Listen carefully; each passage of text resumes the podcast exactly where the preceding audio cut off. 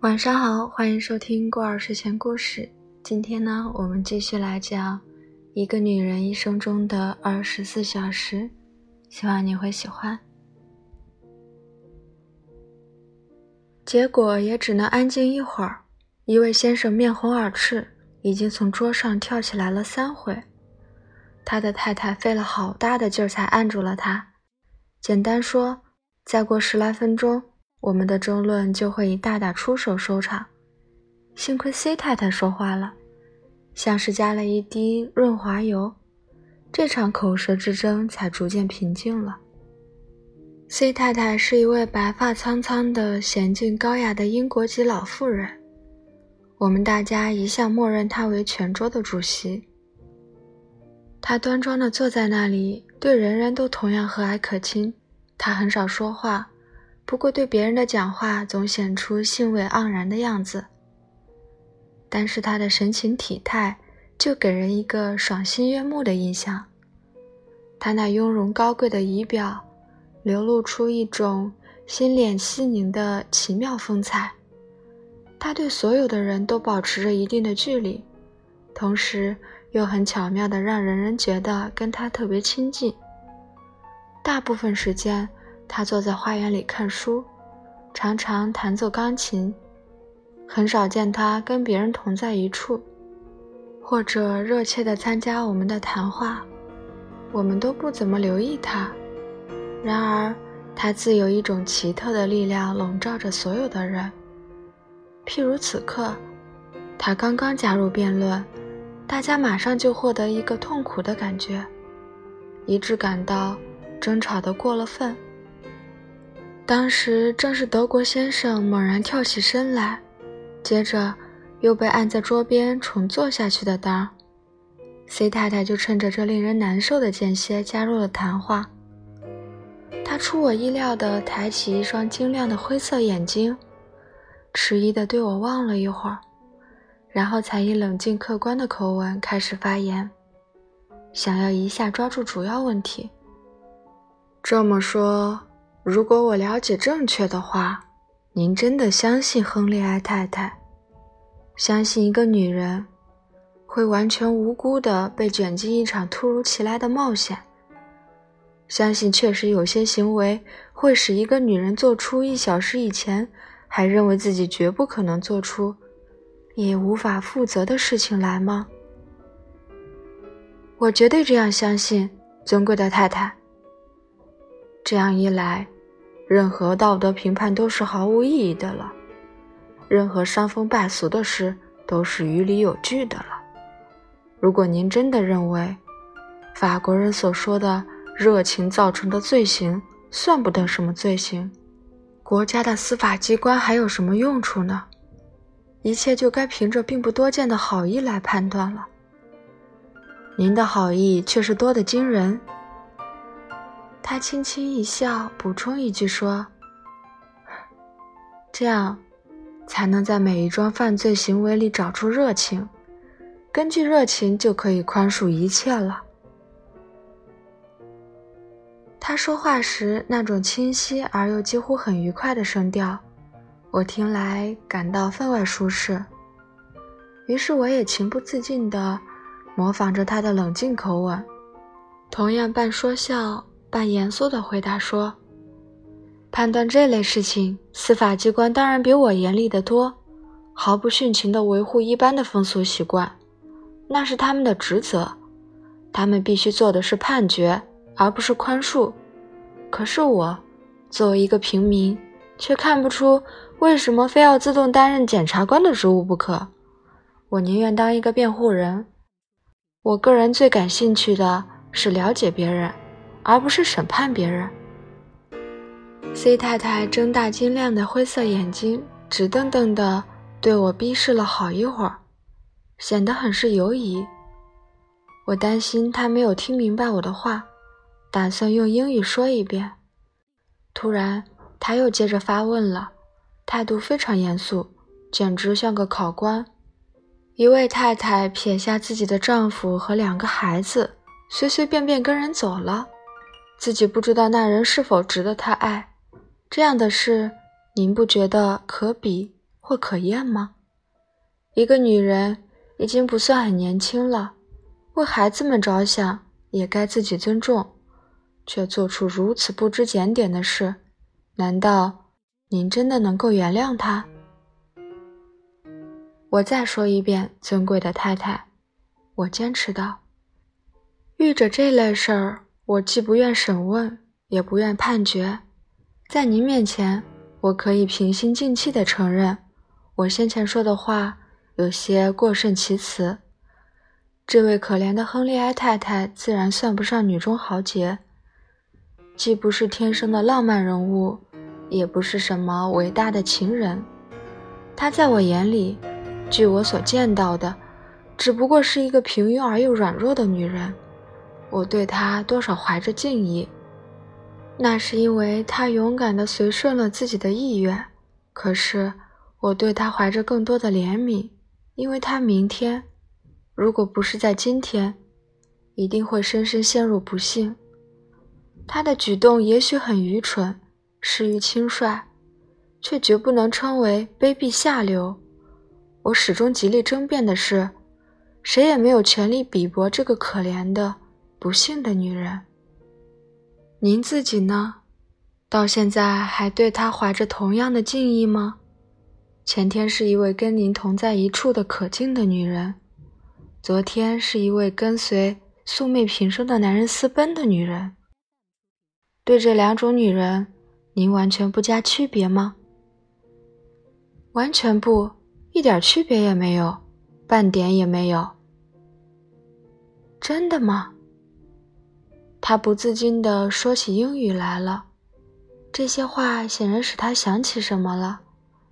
他沉吟了片刻，然后抬起清亮的眼睛，带着追问的神情，又一次望着我。要是明天假定说在尼察，您又遇着亨利埃太太，正跟那个年轻人挽着手，您还会上前向他问好吗？当然。还会跟他攀谈吗？当然，您会不会？如果您，如果您结了婚，将一个这样的女人介绍给您的太太，而且在介绍的时候，对她过去的行为，只当并无其事。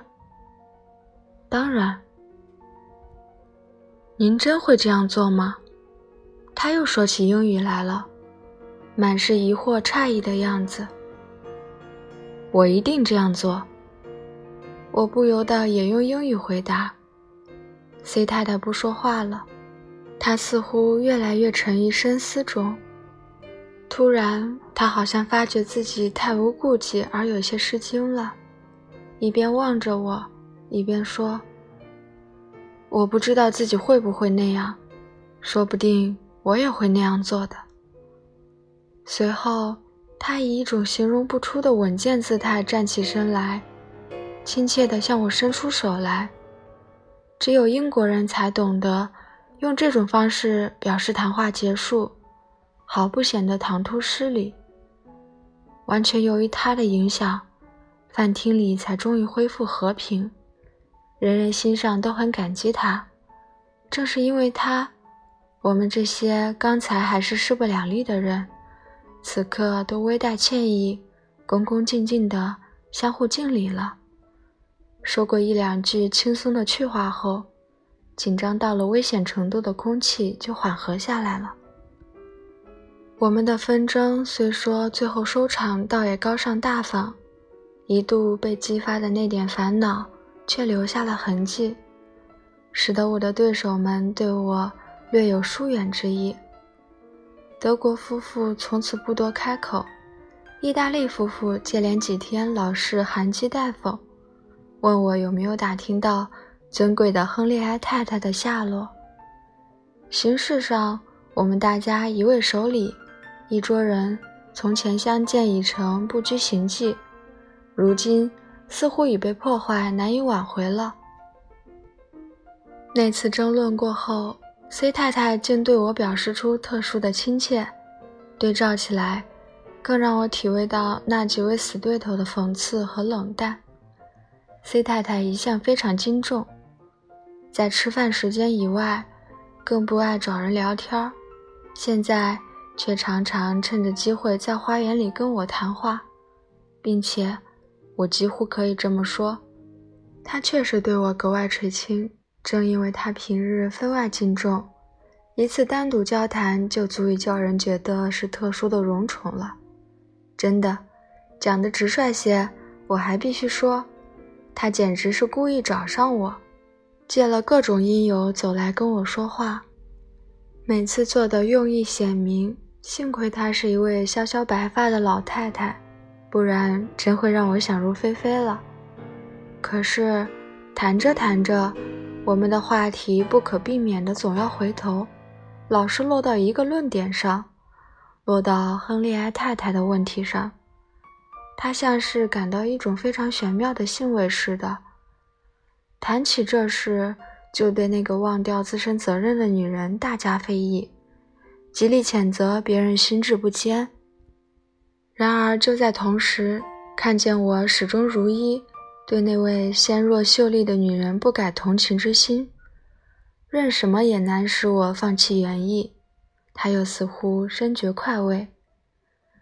他一再将我们的谈话拉往这个方向，到后来弄得我莫名其妙。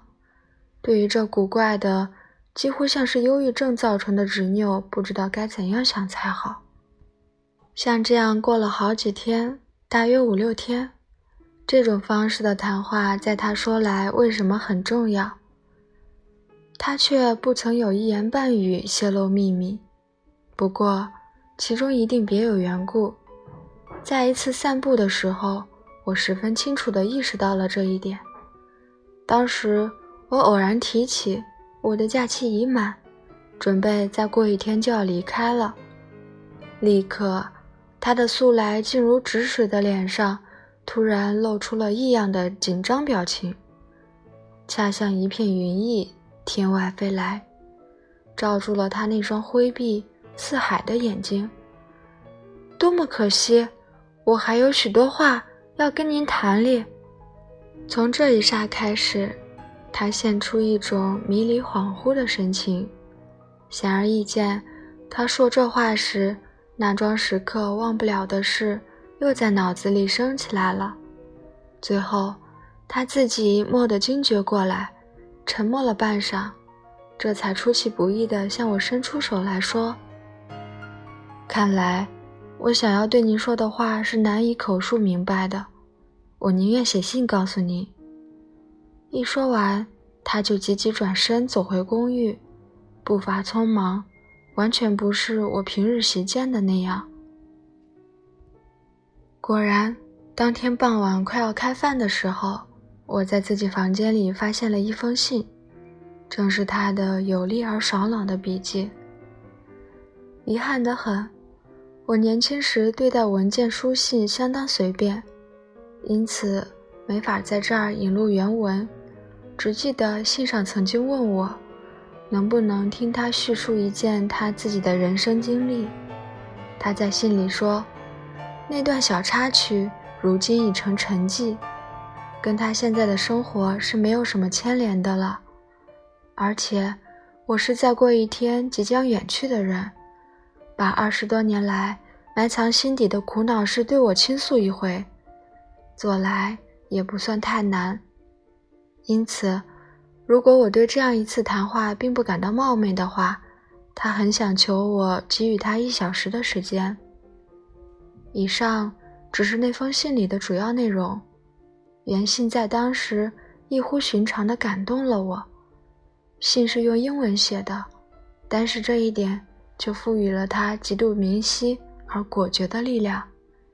可是，在我的这一面，回信万难措辞，我想了三次稿，都终于撕毁，最后才这样回答：“您对我这么信任。”我实在深以为荣。如果您认为有必要，我可以保证严守秘密。凡不是您愿意吐露的事，我自然不敢强求。我愿您叙述时能够对己对人处处老守真实。您对我的信托，我全当是特殊的荣宠，您可以相信我这话绝非虚套。晚上，我将这封信送到他的房间里。第二天早晨，我又发现了一封回信。您完全正确，一半真实毫无价值，有意义的永远只在全部真实。我将竭尽全力做到无所隐晦，以免违背我的本意，辜负您的期望。请您饭后来我屋里，我已是六十七岁的老人。用不着避禅防闲了，因为在花园里或人多的处所，我难于从容谈讲。您总能相信，在我说来下此决心不是一桩容易的事。那天中午，我们在饭桌上还见过面，神色自若地谈了几句不关紧要的话。可是吃罢饭来到花园里，他遇着我。却慌忙闪避了。这位白发苍苍的老太太竟会羞羞怯怯，如同少女，一转身溜进了松荫夹道中。我看着不禁甚为痛苦，同时觉得大受感动。到了晚上约定的时间，我在她的门前敲了两下，房门立刻应声开启，里面灯光很弱。平时原很阴暗的房间里，此刻只点着一盏台灯，在桌上投射下一圈黄影。C 太太一点也不局促畏缩，她走过来迎接我，让我在一只圈椅上坐下，然后她自己也面对着我坐下了。这些动作，我注意到，每一项都是他预先暗自排定了的。然而。这之后，却还是出现了一个相对无语的场面，一次显然非他所愿的静默，迟迟难下决心的静默，静至欲言欲久，而我也不敢轻发一言打开这个僵局，因为我看出一个坚强的意愿正在努力挣扎，要战胜一种顽强的抗拒心情。楼下客厅里不时隐约传来华尔兹舞曲的断续乐声，我屏息敛气，仿佛想要减轻一点这场静默的沉重压力。C 太太也似乎感到这种不自然的紧张局面很难受，她突然振作精神，像是要纵身跳跃似的，马上开始说话了。他究竟说了什么呢？猝不及防的这期节目又到这里结束了，那么想知道他说了什么，就来听下一期吧。今天就先到这里啦，晚安。